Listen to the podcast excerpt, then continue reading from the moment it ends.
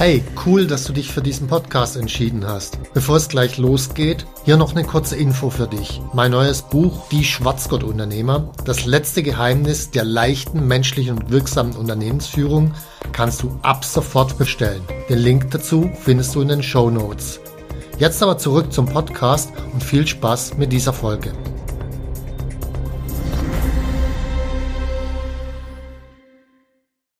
Die vier Faktoren, die mich als Unternehmer am meisten vorangebracht haben.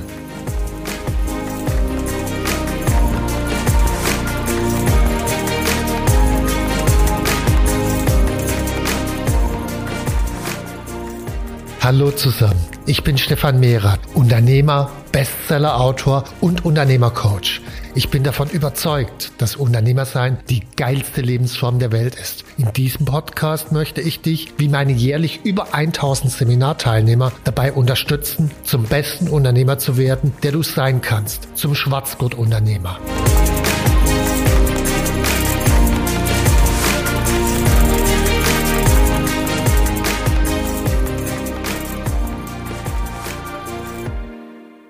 Vor kurzem wurde ich mal von einem Kunden gefragt, was sind eigentlich die wichtigsten Faktoren, Stefan, die dich als Unternehmer persönlich vorangebracht haben?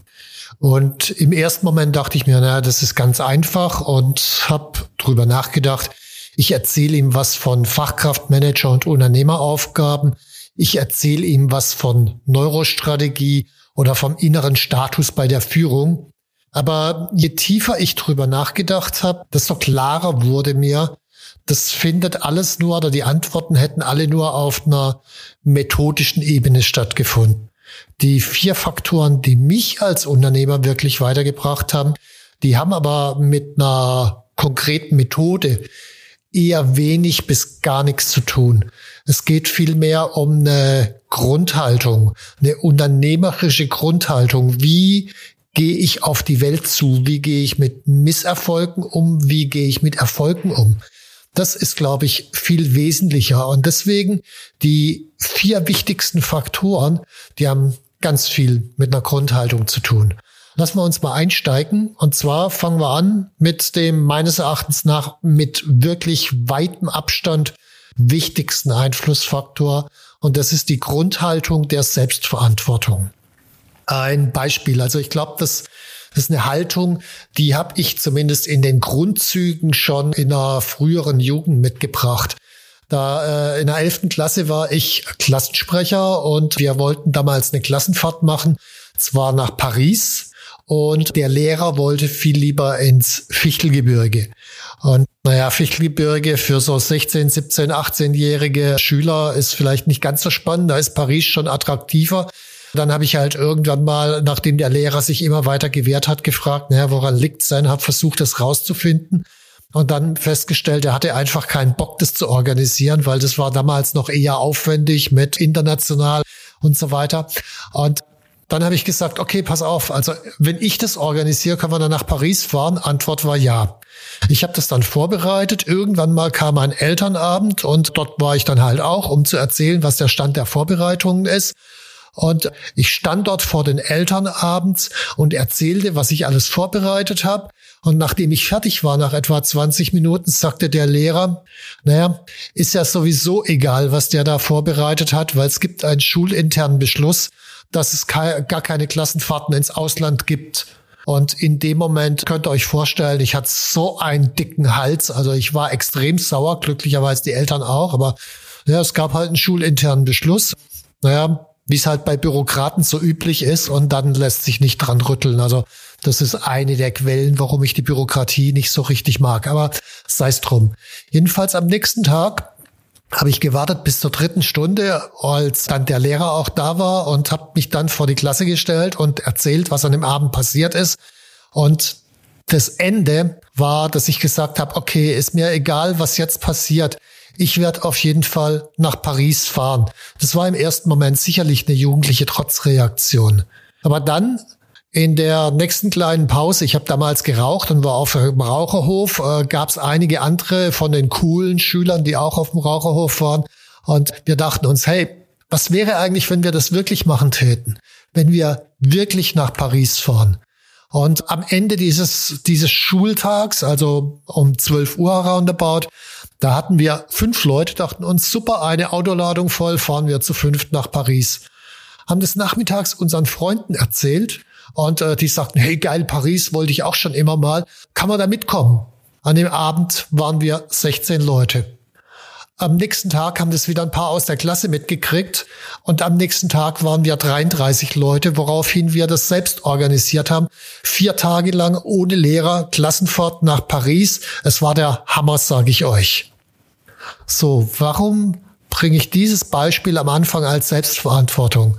Ich hätte hergehen können und sagen können, scheiß Bürokraten, äh, die haben immer nur Regeln und dann wäre das Ding gelaufen gewesen. Ich hätte mich beschweren können, ich hätte jammern können, ich hätte mich betrinken können, dann wäre aber nichts passiert. Was sicherlich aus einer Trotzreaktion raus spielt aber keine Rolle. Was passiert ist, ist, ich habe dafür gesorgt, dass wir nach Paris fahren und habe das Ding selbst in die Hand genommen. Selbstverantwortung. Das ist für mich ein erster Aspekt. Aber Selbstverantwortung hat viel, viel mehr Dimensionen. Ich mache mal ein zweites Beispiel. Das sah ich am Anfang nicht so gut aus. Und zwar habe ich am Anfang oder habe ich 2013, 14 ein Event vorbereitet mit Richard Branson. Ich habe es geschafft, damals als erster eine Zusage von Richard Branson zu bekommen, dass er nach Deutschland kommt. Das hat dann im März 2014 stattgefunden mit roundabout 1300 Teilnehmern. Nur als ich mit der Idee rausgekommen bin, da sind ganz viele von meinen damaligen Kunden, mit denen ich sehr eng befreundet war, auf mich zugekommen und haben sich bei mir beschwert und haben gemeint, ja, was willst du denn jetzt mit dem Brenzen? Das ist doch ein Milliardär, wir sind Kleinunternehmer und ich, ja, hey, aber das ist ja ein riesen Unternehmervorbild und von dem kann man doch total viel lernen und dessen Spirit und bla bla bla. Äh, die meisten haben es nicht verstanden. Und es ging sogar so weit, dass ich damals roundabout die Hälfte unserer Kunden von uns verabschiedet hat, genau deswegen, weil ich ein geiles Event mit Richard Branson machen wollte. Und im ersten Moment dachte ich mir, das sind doch Idioten, die haben es einfach nicht begriffen. Das heißt, ich habe da auch angefangen, erstmal dieses Blame Game zu spielen. Der andere ist schuld. Bis ich dann irgendwann mir die Frage gestellt habe, naja, aber was ist denn mein Anteil dran? Also Selbstverantwortung. Für welchen Teil bin ich wiederum verantwortlich? Und nachdem ich mir die Frage gestellt habe, die durchaus schmerzhaft war in dem Moment, habe ich dann erkannt, okay, die Fragestellung von vielen meinen Kunden, meiner Kunden war die, die haben 80 Stunden in der Woche gearbeitet und haben überhaupt äh, noch gar nicht die ganzen Fachkraftaufgaben losgekriegt. Und die Überlegung war, kann uns da so ein Milliardär wie der Brenzen dabei helfen? Und deren Antwort war nein. Und äh, wenn ich ja realistisch drüber nachdenke, muss ich sagen, ja, die hat recht. Also der Brenzen ist zwar ein, eine Inspiration als Unternehmer, aber bei der konkreten Fragestellung jetzt im Moment kann er an vielen Stellen Kleinunternehmern tatsächlich nicht helfen. Und an der Stelle lag ich einfach falsch. Auch das Selbstverantwortung als zuerst mit dem Blame Game aufzuhören, dann zu fragen, was ist der eigene Anteil und dann daraus zu lernen. Also für mich war eines der wichtigsten Learnings damals festzustellen, zwischen Strategie und Vision gibt es einen entscheidenden Unterschied. Das mit dem Brenzen war eine Vision. Eine Vision, die ist im Unternehmer in mir selbst verwurzelt. Ich will irgendwas. Eine Strategie ist verwurzelt im brennendsten Problem des Kunden. Das kann zwar mal deckungsgleich sein, dass ich dasselbe will, was mit dem brennendsten Problem des Kunden zusammenhängt, kann aber auch sein, dass es komplett gegenläufig ist. Das Learning daraus war für mich, Strategie ist immer wichtiger als Vision. Also ein Beispiel dafür, wie Selbstverantwortung dazu führen kann, dass wir beginnen zu lernen, uns zu hinterfragen und die Dinge tiefer zu verstehen.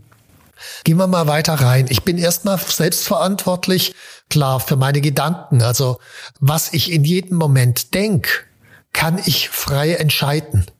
Ich muss meine Gedanken beobachten und wenn ich merke, das führt in eine falsche Richtung, ich schiebe die Verantwortung woanders hin. Und das geht bei ganz kleinen Dingen los. Also ich fahre auf der Autobahn und plötzlich frage ich mich, hey, was, was tut dieser Idiot da vor mir? Warum geht er nicht weg? In dem Moment geht dieses Blame Game schon los. Also es sind viele, viele kleine Momente im Alltag, wo wir genau das spielen. Und da dann immer wieder Selbstverantwortung zu trainieren und zu fragen, okay, was ist denn mein Anteil daran, dass ich mich gerade ärgere? Ah, Kann sein, dass ich gerade schneller fahren will als er. Hm, okay. Also für meine Gedanken bin ich erstmal selbstverantwortlich. Ich bin für meine Ergebnisse selbstverantwortlich. In bestimmten Bereichen muss und will ich auch verbindliche Ziele eingehen. Also Beispiel, als ich meine Bücher geschrieben habe, Abgabetermin war der 31.8. Zweimal sind sie am 31.8. abgegeben worden, einmal am 30.8. War das leicht? Nö. Also genau genommen, das erste Buch, Der Weg zum erfolgreichen Unternehmer, das, was ihr gelesen habt oder was ihr lest, das ist die Version 6.0. Also da sind fünf Versionen in den Mülleimer gewandert vor, weil ich einfach nicht zufrieden war damit. So, war das geplant? Natürlich nicht. Irgendwann ging das Ding halt in den Mülleimer und ich musste wieder von vorne anfangen, hat mir meine komplette Zeitplanung zerhauen. War egal. Entscheidend war für mich das Commitment, das Ding ist am 31.8. fertig, aus.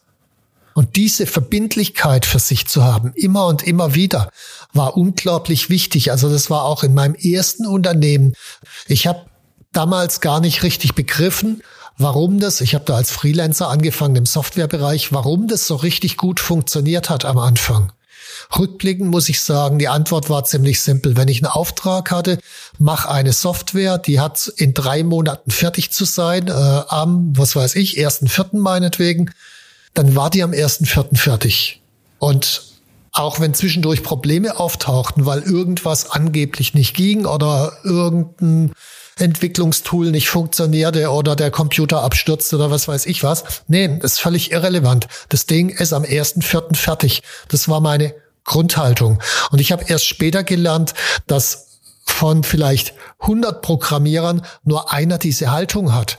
Ich glaube, das war mit einer der Erfolge, warum das am Anfang, als ich Freelancer war, gut funktioniert hat und dann später, als es ein größeres Unternehmen war, wo auch andere programmiert haben, logischerweise nicht funktioniert hat. Also dieses, dieses absolut beinharte Commitment, auch dafür die Verantwortung zu übernehmen und sich dabei selbst permanent zu reflektieren, was kann ich besser machen, wo bin ich abgekommen, wo sind Optimierungsmöglichkeiten, zentraler Schlüssel. Und schließlich der letzte Punkt, oder der letzte Aspekt, ich bin auch selbstverantwortlich für mein Erleben. Ich bin selbstverantwortlich für meine Gefühle. Ich bin selbstverantwortlich dafür, ob ich zum Beispiel Angst vor einer Insolvenz habe. Ich bin selbstverantwortlich dafür, ob ich auf eine Aktion eines Kunden mit Ärger reagiere oder mit Neugier oder mit Mitgefühl. Auch dafür bin ich selbstverantwortlich. Und je nachdem, wie ich darauf reagiere, führt es natürlich zu komplett unterschiedlichen Haltungen. Diese Selbstverantwortung ist in jedem Moment unseres Lebens eine Entscheidung. Selbstverantwortung ist eine Entscheidung. Ich kann in jeder Situation Dinge so betrachten oder so. Ich hätte mit der Insolvenz meines ersten Unternehmens sagen können, naja, da war New Economy und da sind alle den Bach runtergegangen und so weiter. Das Blame Game, die New Economy war schuld oder heutzutage Corona ist schuld. Oder ich konnte auch hergehen und sagen, naja, das sind aber andere New Economy Firmen, die heute Google und Amazon und so weiter heißen. Die sind aber da anders rausgekommen als ich. Also haben die offensichtlich irgendwas besser gemacht. Was war mein Anteil daran, dass ich in die Insolvenz gegangen bin? Selbstverantwortung. In welche Richtung ich denke, ist meine Entscheidung. Das Blöde daran ist, diese Entscheidung, die kostet immer einen Preis.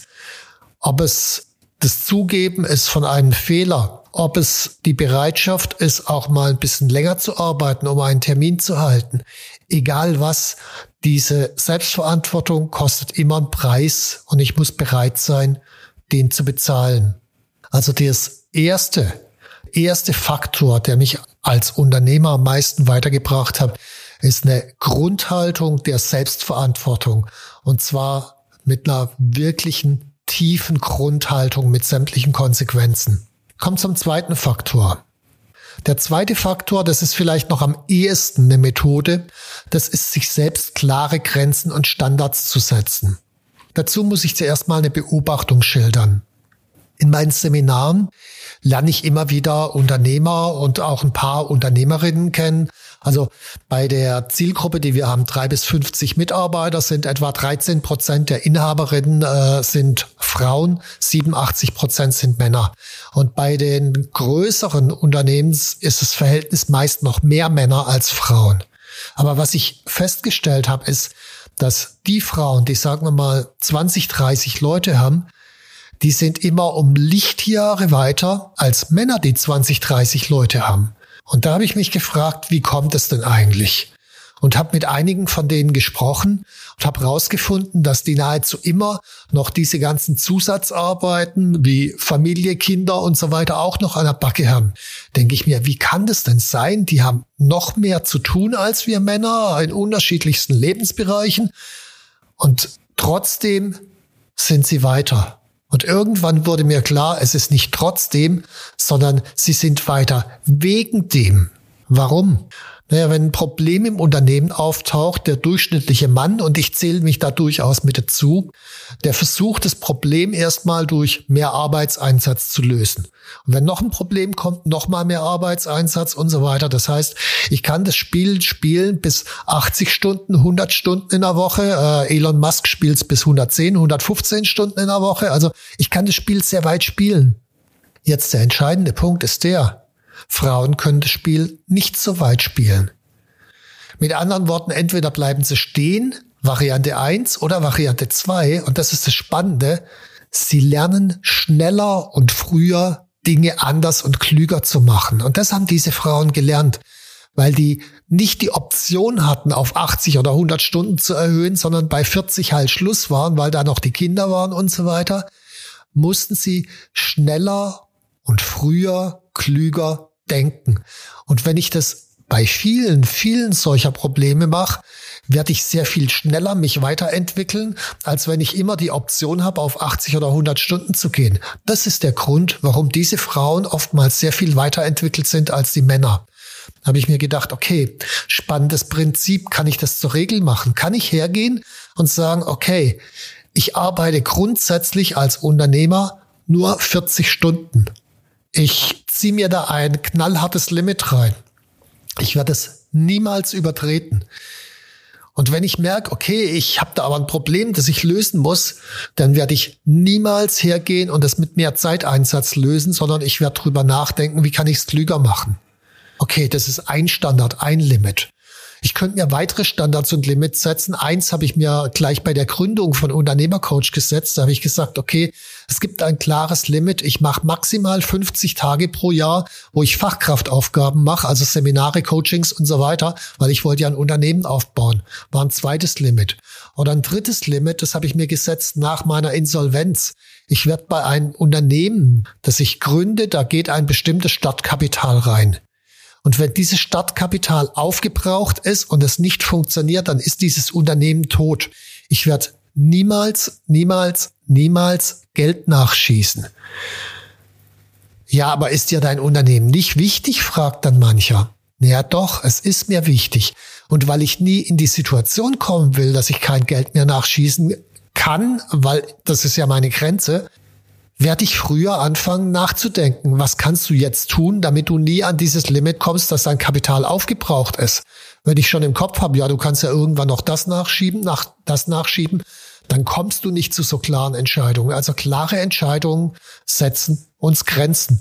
Das setzt sich fort bei Rechnungen immer zu bezahlen. Das setzt sich fort bei sechs Monate finanzieller Reichweite und so weiter. Also für mich eine wesentliche Erkenntnis ist, fehlende Standards und fehlende Grenzen führen immer dazu, dass ich mich länger dümmer verhalte als andere.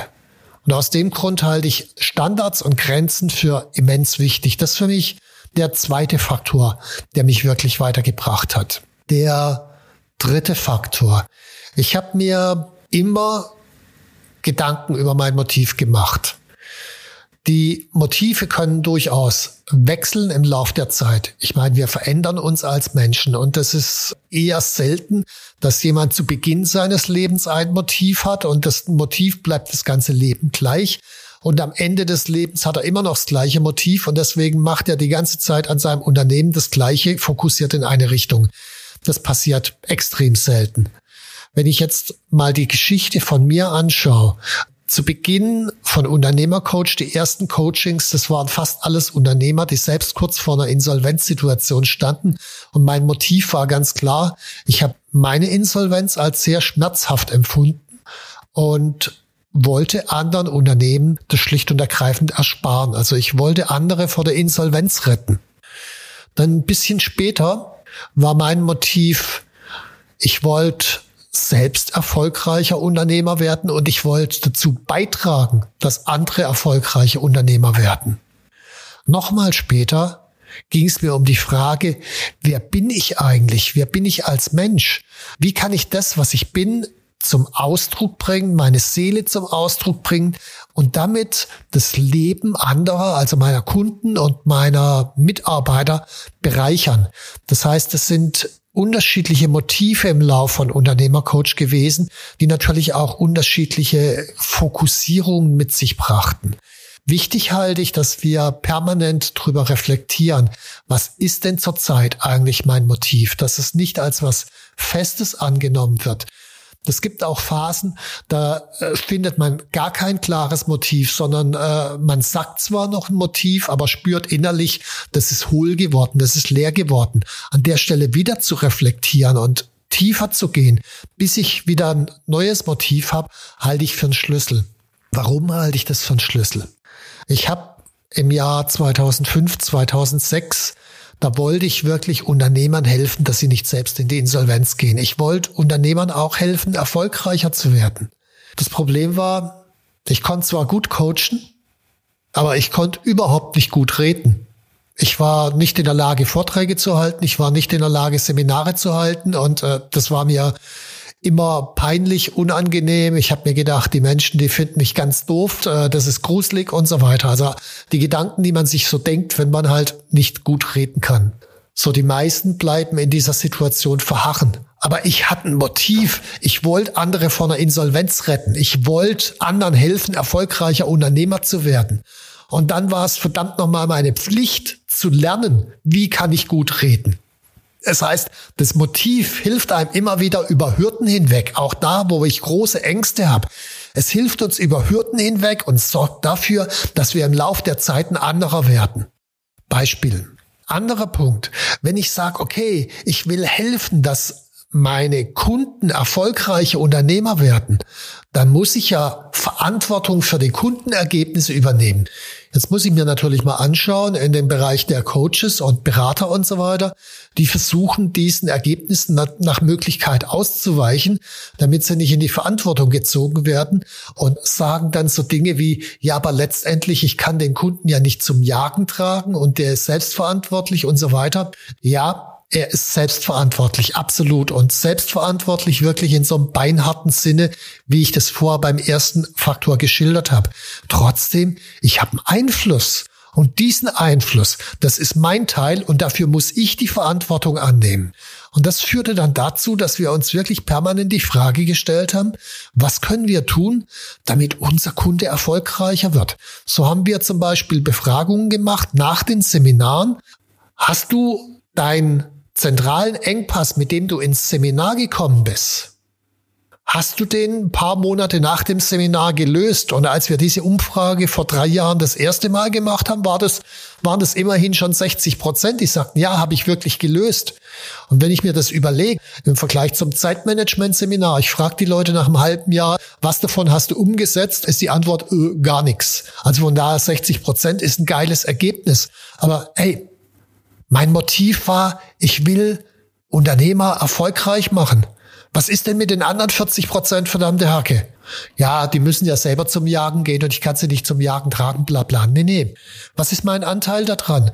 Und so haben wir dran gearbeitet. Ergebnis ist jetzt gerade bei der letzten Befragung, die wir gemacht haben, waren wir bei über 80 Prozent. Also innerhalb von drei Jahren diese Quote um 20 Prozent nach oben gezogen.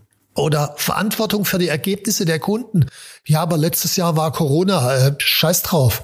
Corona. Natürlich ist es ein äußerer Einfluss. Aber das ist nicht der entscheidende Punkt. Der entscheidende Punkt ist, alles dafür zu tun, dass die Kunden erfolgreich sind. Deswegen haben unsere Kunden im Jahr 2020, im Corona-Jahr, Gesamtwirtschaft ging fünf Prozent nach unten. Unsere Kunden wuchsen im Durchschnitt um fünf Prozent, also im Durchschnitt. Natürlich war da auch der ein oder andere dabei, der wirtschaftlich nicht so gut abgeschnitten hat. Aber der Durchschnitt fünf Prozent, das heißt, einige waren viel besser. Das heißt für mich, ein klares Motiv. Warum mache ich das? Und mit dem Motiv werde ich immer wieder über Grenzen gehen. Ich werde immer wieder meine Verantwortung annehmen.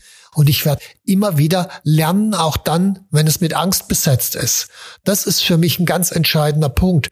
Und ja, klar, es gibt nicht immer Situationen, wo ich ein starkes Motiv habe. Dann geht's aber nicht darum, sich ins stille Kämmerlein zu setzen und ein Motiv zu suchen, sondern dann mach erst mal weiter und reflektiere nebenbei über das Motiv.